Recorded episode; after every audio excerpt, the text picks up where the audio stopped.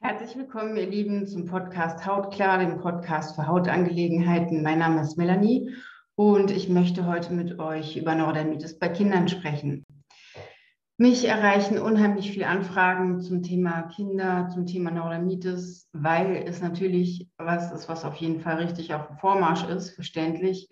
Und es immer mehr Eltern und Betroffene gibt, die natürlich Hilfe suchen und halt auch leider keine finden.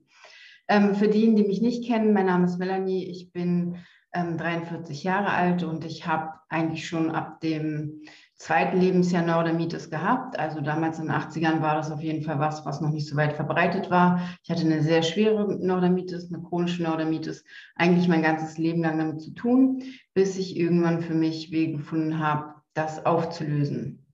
Ähm, ganz kurz zum Thema. Neurodermitis bei Kindern und auch bei Babys ist natürlich ein riesengroßes Thema für diejenigen, die mich schon kennen aus dem Podcast. Vielleicht ist es für euch auch interessant, weil viele, die zu mir kommen, haben halt Neurodermitis schon seit ganz, ganz, seitdem sie ganz klein sind, also seit ganz langer Zeit. Und natürlich ist es schwieriger, wenn ein Körper eine chronische Erkrankung hat über Zeit, über 10, 20, 30 Jahre. Bei mir so 35 Jahre. Ich hatte aber auch schon Klientinnen, die hatten über 50 Jahre eine schwere chronische Neurodermitis und äh, das konnten wir sehr, sehr, sehr schön in den Griff bekommen. Und von daher, also meine allererste Botschaft heute äh, für die Podcast-Folge ist, wenn ähm, euer Kind Neurodermitis hat oder wenn ihr Neurodermitis bekommen habt, ab dem Kleinkindalter, ab dem Säuglingsalter, egal eigentlich was es ist, ähm, alles ist auf jeden Fall irgendwie behandelbar und man kann aus allem was rausholen. So, das mal als allererstes.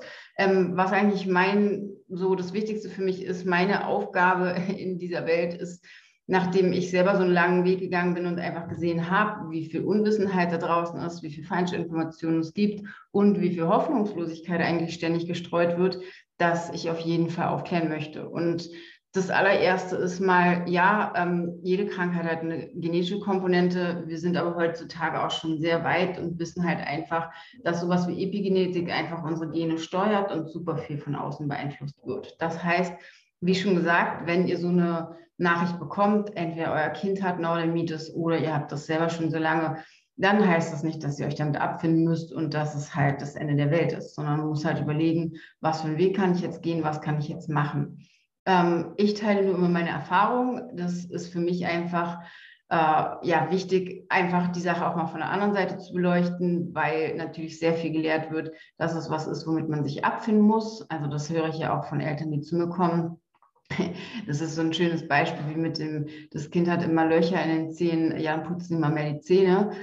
Das hat nicht immer unbedingt was mit Zähneputzen zu tun. Also es gibt ja auch andere Kinder, die fressen Süßigkeiten en masse und haben trotzdem nicht so viele Löcher an Zähnen. Also da ist einfach viel immer zu beachten. Genauso ist es mit der Neurodermitis. Es ist einfach nicht Status quo, dass man damit geboren wird, dass man damit hinnehmen, äh, dass man das hinnehmen muss und dass man damit lernen muss zu leben und dann einfach das Wichtigste, was einem immer beigebracht wird, einfach der, mal den ganzen Körper mit Creme voll zu schmieren. Also das soll halt einfach nicht Sinn der Sache sein. Vielleicht ganz kurz, weil ich die Themen immer wirklich nur kurz beleuchten möchte, um sie halt ein bisschen aufzusplitten, weil es unheimlich viel ist, was man dazu lernen kann, wissen muss, aber einfach nur mal für die grobe Übersicht. Ähm, Neurodermitis ist auf jeden Fall was, ähm, was natürlich, wie gesagt, im geringen Maße genetisch bedingt ist. Dennoch hat es aber auch Gründe, dass wir heutzutage ganz oft Kinder haben, die Neurodermitis bekommen.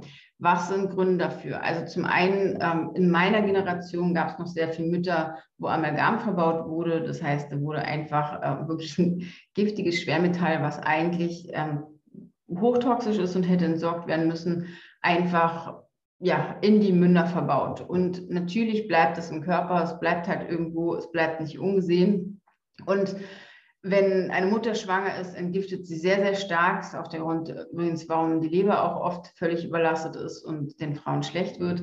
Sie entgiftet aber auch aufs Baby. Das heißt, das Baby ist eigentlich wie ein Schwämmchen im Mutterleib und bekommt halt den ganzen Laden an Giftstoffen ab. Von daher, also Amalgam ist auf jeden Fall ein wichtiges Thema. Wenn die Mutter Amalgam belastet war oder das halt weitergegeben wurde, dann kann es schon auch sein, dass es Auswirkungen auf das Kind hatte, weil es einfach eine Art von Vergiftung ist. So das Erste. Das Zweite ist, je nachdem, wie, wie das Kind geboren wird, wenn es halt eine Normalgeburt ist, ähm, dann kann das auch in die eine oder andere Richtung sich äh, auswirken, wenn das Kind normal geboren wird und die Mutter hat schon hm, eine nicht so gute Darmflora oder die ist halt angegriffen oder der Darm ist entzündet, wie ich es ganz ehrlich bei den meisten Leuten heutzutage sehe, einfach aufgrund unserer falschen Ernährung, dann wird der erste Darmabstrich, der an das Kind weitergegeben wird, durch den Geburtskanal einfach auf das Kind eins zu eins übertragen. Das heißt, es ist ein mega schlechter Start.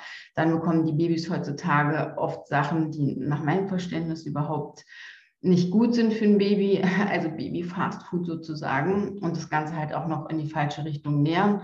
Äh, die Kinder bekommen, wenn sie abgestillt sind, irgendwelche Milchprodukte, was auf jeden Fall auch entzündungsfördernd ist. Und so nimmt das Ganze seinen Lauf. Aber das sind halt alles Sachen, die müssen nicht sein. Äh, die nächste Sache ist, dass nach meinem Verständnis heutzutage Klar, es ist wichtig, ein Kind zu stillen, aber dieses, ähm, ich, ich stille das Kind äh, zwei, drei Jahre, was ja auch manchmal getan wird, ist nach meinem Verständnis nicht mehr so wie früher.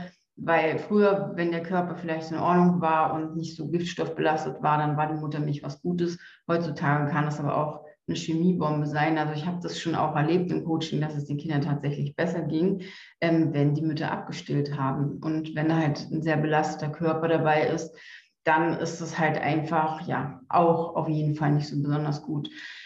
Dann nach meinem Verständnis und allem, was ich gelernt habe und allem, was ich in meinem eigenen Körper und an den Körpern meiner Klientin erlebt habe, ist Neurodermitis eine systemische Krankheit. Das heißt, sie ist nicht auf der Haut zu suchen, sondern sie ist immer im Körper zu suchen, im Stoffwechsel, eine Stoffwechselerkrankung. Und da kommen auch noch diverse Dinge in Frage, wie die Mutter hat schon akuten Vitaminmangel gehabt, als das Kind geboren worden ist. Eine Schwangerschaft zieht halt natürlich auch unheimlich viel Mineralstoff und Vitamine. Und um es jetzt mal salopp zu sagen, da reicht jetzt nicht irgendwie ein paar ähm, äh, Folsäure-Tablettchen irgendwie vor der Schwangerschaft zu nehmen oder einfach ein bisschen Vitamin D oder dem Kind mal irgendwie ähm, ein paar Monate Vitamin D zu geben. Es ist halt meistens einfach nicht genug. Es ist heutzutage so, dass wir wirklich akut unterversorgt sind Darüber spricht keiner, da wird nichts gegen getan. Die Werte, die auf jeden Fall Standard sind, ähm, wenn man zum Labor geht oder beziehungsweise der Arzt zum Labor geschickt, geschickt hat, dann ist es halt einfach für mich nicht aussagekräftig. Also es sind halt meistens Sachen, wo schon eigentlich ein bisschen Alarm da sein müsste, weil der Körper einfach nicht versorgt ist. Und dann, wie gesagt, geht die Mutter in eine Schwangerschaft, was halt natürlich auch eine Stresssituation ist für den Körper. Und so kann es halt sein, dass viele Sachen sich darauf auswirken, äh, und aufs Baby übertragen werden. Ähm, summa summarum, äh, es ist was, was auf jeden Fall dem Kind mitgegeben wird aus dem Mutterleib. Also ist jetzt nicht, keine Ahnung, vom Himmel gefallen ohne genetische Erkrankung, dass das Baby so zur Welt kommt und Pech gehabt hat. Das ganz sicherlich nicht.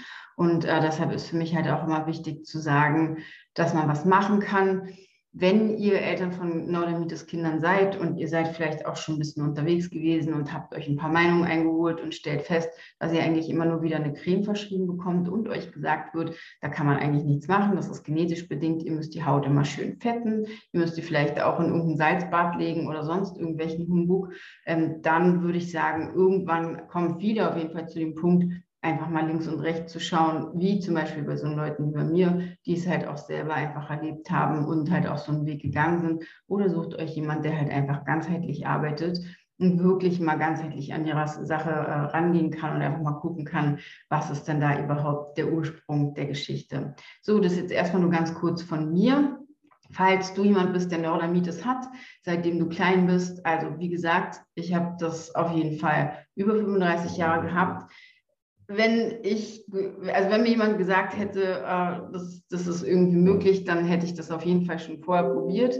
Und ich finde es halt einfach schade, dass diese Nachricht, du kannst was tun, du kannst deine Gesundheit selber in die Hand nehmen, einfach irgendwie nie kommuniziert wird, sondern im Gegenteil halt immer nur, ähm, du musst dich damit abfinden, was so halt einfach nicht richtig ist. Und ich kann einfach aus Erfahrung sagen, dass das wirklich möglich ist, da was zu machen und würde euch auch wirklich Mut machen wollen, wenn ihr sagt, ja, selbst wenn ich eine Erkrankung habe, seitdem ich klein bin, dann ähm, gucke ich einfach mal, wie man das Ganze auch ganzheitlich angehen kann, weil es gibt einfach schon genug Leute, die das geschafft haben.